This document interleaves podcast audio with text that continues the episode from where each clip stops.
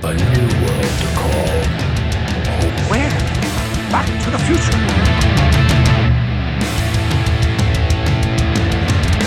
Fala galera, estamos começando mais um Geek Trip e a nossa viagem de hoje é sobre teorias da conspiração com foco no Clube dos 27. Se você não ouviu falar disso, vai gostar do assunto de hoje. Eu sou o Shazam, mas antes de apresentar os nossos convidados, gostaria de agradecer os nossos patrocinadores, a Wizard da 15 de novembro e a Escola de Programação e Robótica Control Play. A gente vai falar sobre o Clube dos 27, mas a gente vai dar um, uma pitada, um foco também na banda The Doors, que é cheio de teorias de conspiração com Jim Morrison. Quem não conhece ou quem não ouviu, deve ouvir. Não estou no programa On the Rock. Gostaria de mandar um abraço para o nosso amigo Marcelo Teixeira, que está convidado a fazer uma sessão aqui no Geek Trip, falando sobre rock e teorias da conspiração, porque o nosso programa Geek também curte rock and roll. Vou apresentar os nossos convidados. João, um grande amigo meu, Boa noite, galera. Prazer. e o nosso amigo que já esteve aqui antes, Estamos aqui o. Gutierrez. Muito obrigado, Shazam, mais uma vez pela oportunidade. Ô, que isso, cara. Eu curto muito rock e conheço o João de uma caminhada longa aí que a gente trabalhou junto fazendo evento de moto, rock and roll, evento de anime. Foi uma coisa muito louca como é que a gente se conheceu, né, cara? É, é, a vida vai, vai unindo as pessoas que têm interesses iguais. É uma coisa que a gente não tem como explicar, né?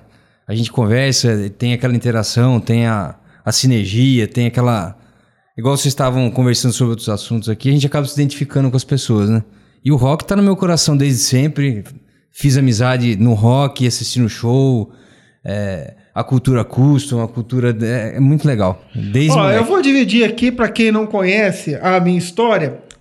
O Shazam, a loja do Shazam, deve muito a esse amigo aqui e eu estou aqui hoje para também te agradecer toda a força, todo o carinho, é, o incentivo que você me deu fazendo evento comigo. Não é um programa de compadre aqui, mas eu estou aqui e gostaria de agradecer a força que você me deu do período que a gente trabalhou fazendo evento. Não estamos fazendo mais atualmente, as vidas acabam tomando outros destinos, mas foi muito legal. Nós começamos na Praça Santa Terezinha, eu vendendo mangazinho e- bonequinho ali, e ele vendendo também material de colecionismo do meu lado. Daí a gente bateu um papo e falamos sobre os eventos. Falei, cara, evento é fantástico. A gente pode vender isso, pode vender aquilo, a gente arruma um stand e tal, não sei o quê. Aí ele falou, então vamos começar a fazer. E ali, de um papo casual de quem você conhece numa tarde, de- numa manhã de domingo, a gente começou a fazer evento, né? É, a nossa geração, na verdade, ela tá muito ligada à rua, né? A gente vivia na rua, a gente trocava as coisas, a gente não tinha dinheiro pra conseguir as coisas, né? Então a gente Era dava muito um jeito. escambo, né? Eu queria, é, eu queria comprar uma fita de Atari, eu desmontava uma bicicleta, eu vendia, eu trocava com alguém pra conseguir um videogame, sempre foi assim. É uma característica da nossa, da nossa juventude, né? Da nossa, da nossa geração. E Isso me tocou muito, né? Era um momento que eu precisava desenvolver alguma outra coisa pra complementar a minha renda, então a gente se conhecia de uma forma totalmente improvável, né? num lugar que nunca imaginei que fosse conhecer uma pessoa como você. E eu fico até emocionado, porque a gente faz três anos que a gente tá nessa caminhada, eu aprendi muito. Eu acho que uma coisa que eu tento fazer sempre é manter minha mente aberta, né? O cabelo vai ficando branco, mas a mente tem que estar sempre aberta. Sempre, sempre. Sempre, nova, sempre, sempre. A criança tem que estar sempre aflorada. E o bacana de fazer evento com você é o lance de, de ir escutando rock. Às vezes eu acordava de manhã cedo, o cara botava o rock and roll punk lá, brabo mesmo. Começar o dia bem, pra começar o Puta dia que bem. pariu, mas Só para, assim, baixa cara. isso aí, cara, que eu nem acordei ainda. Sete horas da manhã a gente põe replicantes, põe Playboy, Tem vamos que vamos. ser, tem que ser, cara. Vou te chamar pra vir fazer o Wonder Rock aqui junto com o Marcelo Vamos Teixeira. fazer. que Vamos é falar nesse só sobre punk nacional. Década Pô, de 80. aí sim, é o que cultura, ele de, vivencia. cultura do skate, punk nacional, como é que tudo aconteceu. Sobre o assunto de já. hoje, o Clube dos 27, é, é um termo, uma referência, uma crença tá, em comum ao alto número de músicos da música popular mundial, americana, celebridades que morreram frequentemente pelo uso de bebidas alcoólicas, drogas ou meios violentos como homicídio ou suicídio.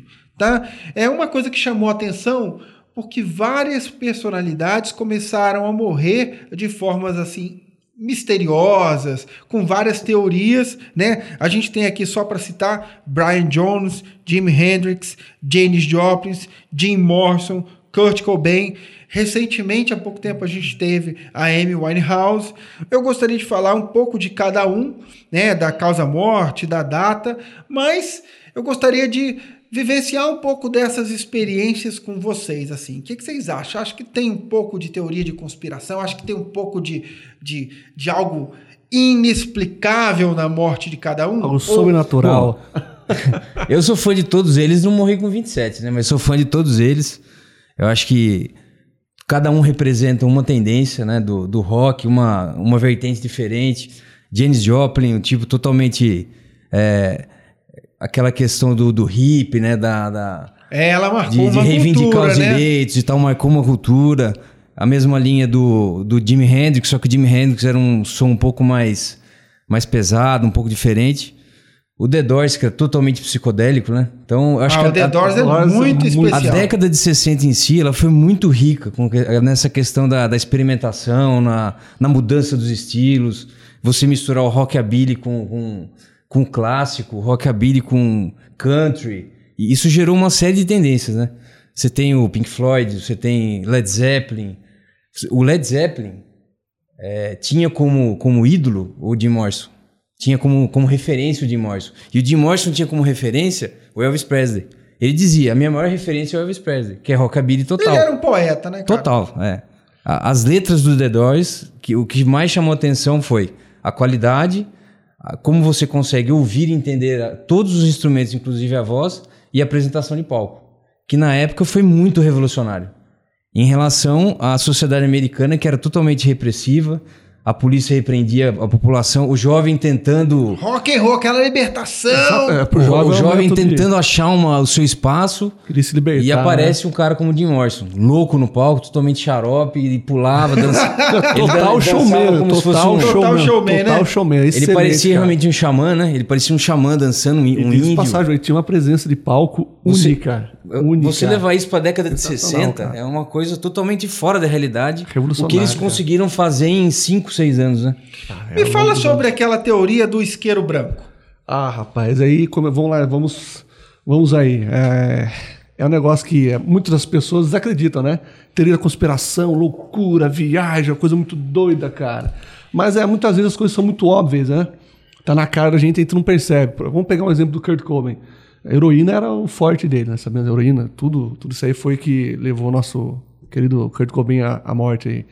Mas também dizem que a questão do suicídio dele não tenha sido um suicídio também. Há É, quem acredite que a própria mulher dele fez com que ele se matasse, por assim dizer.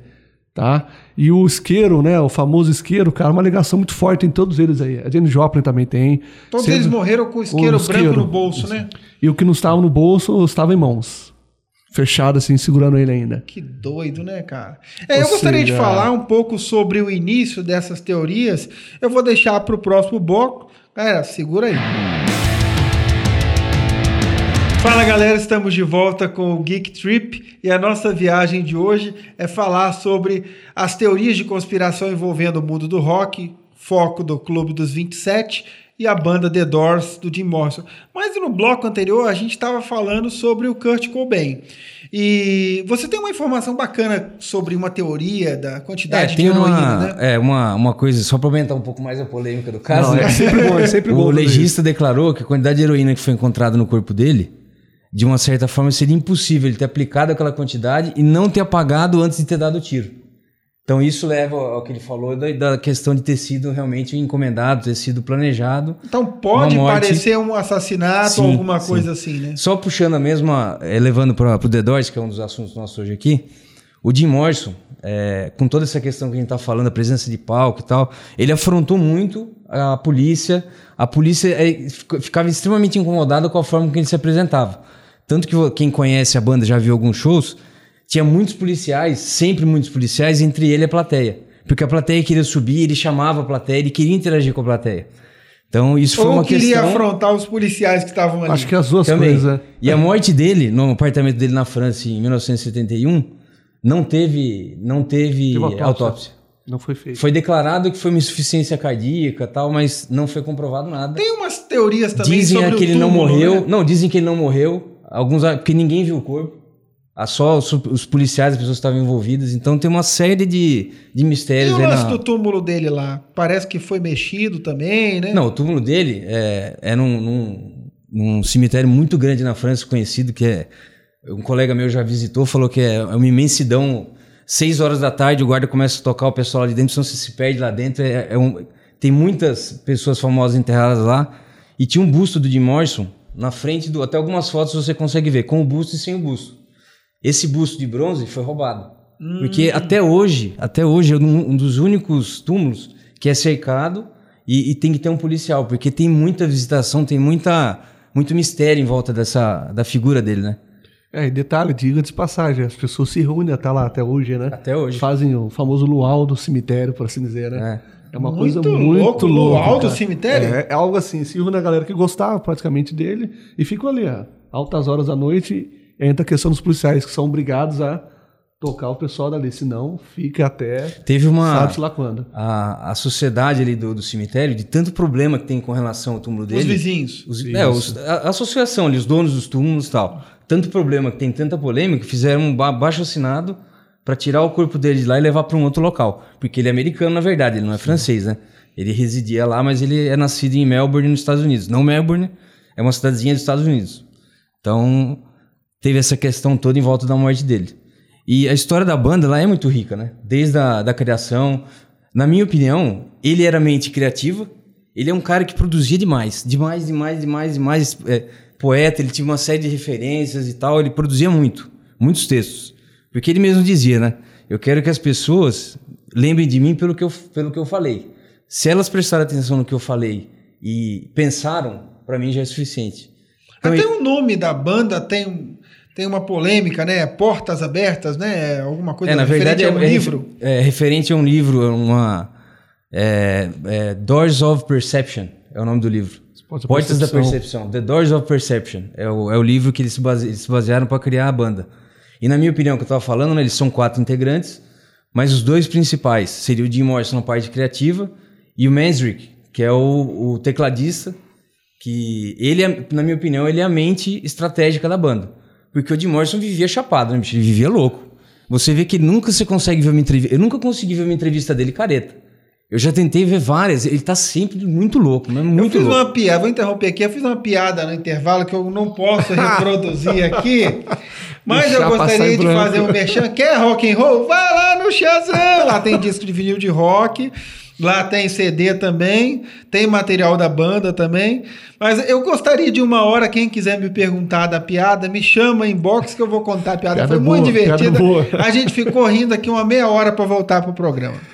Mas olha, sobre o, o, o Clube dos 27, o Jim Morrison, a banda e tudo, eu acho que é uma coisa assim que, se você for analisar, a banda fez um sucesso estrondoso pelo, pela composição do, do Jim Morrison. Então, assim, Pela qualidade das letras, né? pela, qualidade, das do letras, trabalho. né? O, o outro podia até ter uma estratégia de fazer comercialmente a banda e tal, não sei o quê. Até não foi muito à frente quando o Morrison saiu, né? Mas assim, em se tratando de conspiração, se a gente voltar um pouco no tempo, em 1937, eu acho que essa é a data correta, me desculpe aí se eu estiver errando, morreu o Robert Johnson. Exato, é Robert Johnson. Ele é um dos caras que tem mais ainda essa, essa coisa forte, a teoria da conspiração. É, por exemplo, é, todo mundo conhece essa história que ele foi levar o seu violão, a sua guitarra, né? a- Até encruzilhada para o próprio demônio Tem afinar. até filme sobre isso, a encruzilhada Vale com Ralph Mack. vale Esse filme é do demais, Karate é muito bom. Kid. Ele tocando Exatamente, blues e tal, que bom. deu Eu origem do ao- Dedal, né? Que tinha, tinha aquele Dedal, muito E legal. um fato legal. curioso, Shazam, João, não sei se vocês sabem também, todos os lugares que eles, apresentam, que eles se apresentavam nos bares, ele nunca tocava de frente com o povo, com a plateia dele. Geralmente eu tocava de costas ou de lado para o povo. Que doido, e hein, todo cara? mundo que via ele tocando dessa maneira achava estranho. E toda vez que ele tocava dessa maneira, ou seja, sempre era assim, ele tocava olhando como se tivesse alguém à frente dele. Aí criou-se mais ainda a, a alusão de que era, ele estava tocando para o demônio. Ou o demônio estava é, é, mostrando as notas para ele. Vou causar uma polêmica aqui para um amigo meu, Mr. Treta Jussama. Ah, não esqueça de você. o pai do rock é o diabo? É uma pergunta interessante, né? Eu diria que seria. Eu não sei se eu posso falar aqui. O pai Se do não é o rock pai, seria- se não é o pai, é o tio.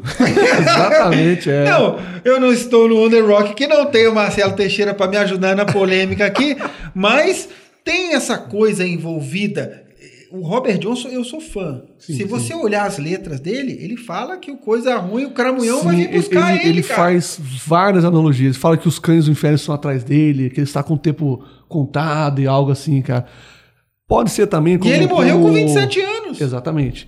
Alguns dizem que foi um marketing também para ele. E eu pra ele tenho poder- 26 anos, estou preocupado o ano que vem.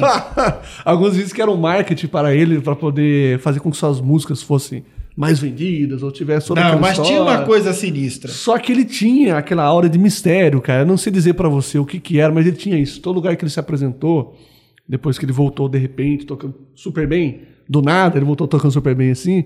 Todos falando, isso não é o mesmo o Robert que conhecia? Não é, ele, aquele rapazinho que ficava aqui, É, ele tem esperava participação terminar. no, no Sobrenatural, no Sim. Supernatural, no seriado. Tanto que outra- Tem vários filmes que fizeram referência Tem, sobre tem. ele. Ele era um cara que ficava assim, ele era chato. As pessoas que se apresentavam, os cantores ou músicos famosos ali, terminavam o seu show no intervalo e pegavam as guitarras dele, ficavam tocando, e até ele conseguia o que ele queria, né? Só que ninguém dava espaço pra ele, até ele sumir de repente e voltar de maneira incrível, tocando hiper, super, mega bem, cara. E de um jeito que ninguém nunca viu. Os arpejos, o blues né? sempre teve esse mistério, né? O blues, o jazz sempre foi uma coisa meio. É, Não, de- que foi o pai do blues, rock, né? rock, Que sim, foi o pai sim. do rock. Você vê que ah, as letras de muitos blues são bem E foi- eletrizadas. Ah, e foi uma senhora negra que inventou o rock, hein? Hã? É, a gente já, já, já ouvi essa história. Devemos Engraçado muito ao blues. que o Hendrix também tem essa pegada meio Robert Johnson, não tem? tem, Aquela coisa tem. de fazer Total. altos solos e Tem. tal.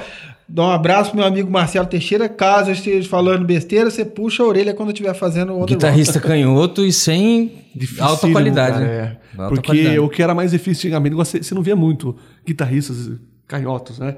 E outra, a maestria que o Hendrix tinha, cara, ele criava os arpejos, tudo ali de- imediatamente, cara. E você pega um exemplo do B.B. King, ele não, não lia partitura, ele não sabia ler. Não. Ele era, tipo assim, o que vinha na cabeça dele ele fazia e as músicas que ele criava, né? Ele tocava precisamente igual, cara. E era muito questão artística mesmo, né? Igual uma curiosidade que tem da. que sempre me chamou a atenção, que o, o ele foi o criador. eh, Na verdade, o The Doors não tinha baixista, né? Sim, sim. O The Doors só tinha baixista quando ia gravar um, uma, Ah, uma- um disco. né? Eles contrataram Os vários baixistas passaram por eles, mas nenhum foi o titular. Então, eu que vou, que vou pedir para você segurar isso aí um pouquinho para o próximo bloco a gente falar sobre esse detalhe, que também é uma coisa que me impressiona The Doors. A gente já volta. Fala galera, estamos de volta com o Geek Trip. A nossa viagem de hoje é sobre teorias da conspiração, Clube dos 27, vamos falar do The Doors. Coisa de louco, rock and roll na veia. A gente estava falando sobre o o Dá continuidade aí que eu te interrompi no Então, uma característica marcante pra mim é que ele, ele realmente ele fazia o som do baixo com a mão esquerda Isso. e os sons do órgão normal com a mão direita. Então ele simulava o baixo. A banda não tinha um ba- baixista oficial nos não, shows. é- não era ele que tava tocando, não, cara. Era outro cramunhãozinho, né? Não. se era ele, tinha muito talento, hein? no? Tinha muito ser. talento se era ele, hein? Pode ser. Não, mas o cara Mas tem que foi- ter um- uma destreza incrível pra fazer isso, né? Basicamente, um, é- um faz a parte solo e outra a parte ritmo no, no teclado, né? Agora, juntar as duas coisas é... Na verdade, depois disso, o, eh, o Fender ele teve um nome específico, né? Esse foi criado um, um instrumento com essa característica. Ele, de- na verdade, ele desenvolveu essa técnica, né? E O depois pessoal o- achou tão interessante que criou... Mas algo- a banda, quando fazia em estúdio, aí, tinha aí baixista. sempre, sempre tinha um baixista contratado. Os freelancers da vida ali, né? Que iam fazer só... Aliás, eu queria comentar isso, que o The Doors, é, ele, come- ele foi, começou em 1965. O primeiro disco, que foi o The Doors, foi lançado em 67, junto com é, o Stranger Days. Strange Days. Foram os dois primeiros. E eles lançaram muitos discos. Se você for pensar, de 1965 a 71, eles lançaram nove discos. Com o Jim Morrison foram seis, e sem o Jim Morrison foram mais três. Os dois primeiros não fizeram sucesso, e o terceiro que eles lançaram sem o Jim Morrison, é, eles encontraram, é, eles encontraram vários versos dele. E foram utilizados esses versos. E esse fez sucesso.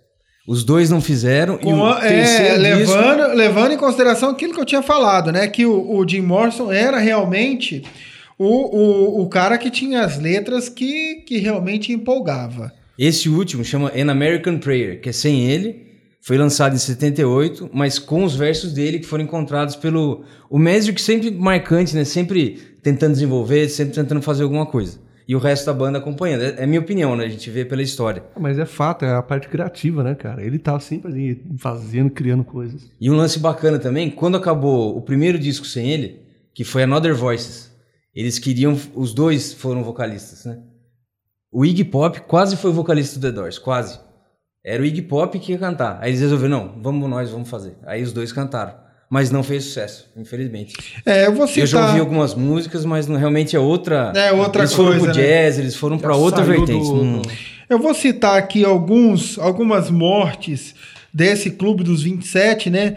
É, 3 de julho de 1969, a- faleceu Brian Jones, do Rolling Stones, afogado em uma piscina com a certidão de óbito, diz que a morte foi acidental, né? 3 de julho. É, o Jimi Hendrix foi 18 de setembro de 1970. A necrópsia mostrou que ele, tinha, que ele foi asfixiado pelo seu próprio vômito após uma combinação de vinho e pílulas para dormir. Aliás, tiveram vários né, dessa lista que foram asfixiados pelo próprio vômito. Caíram É, bêbados. É e- verdade. O Janis Joplin, 4 de outubro de 1970, overdose de heroína. O Jim Morrison, 3 de julho de 1971, causa da morte foi listada como insuficiência cardíaca, no entanto, a necrópsia não foi realizada. Kurt Cobain, 5 de abril, motivos desconhecidos. O atestado de óbito aponta como suicídio por arma de fogo, né? Exatamente, suposto suicídio aí, né? E a Amy Winehouse, overdose alcoólica. Eu acho que a gente poderia falar de vários aqui, mas eu gostaria de citar esse e falar sobre um que não está aqui. Falei do Robert Johnson, né? 16 de agosto de 1938. Eu falei 39 antes, me perdoe. Por pneumonia. Eu gostaria de citar um também que foi o Basquiat. Ele era grafiteiro, famosíssimo em Nova York, teve exposições dele. Ele também fez parte de uma banda, acho que é a Grace, se eu não me engano, o nome era esse, que também morreu por, por drogas.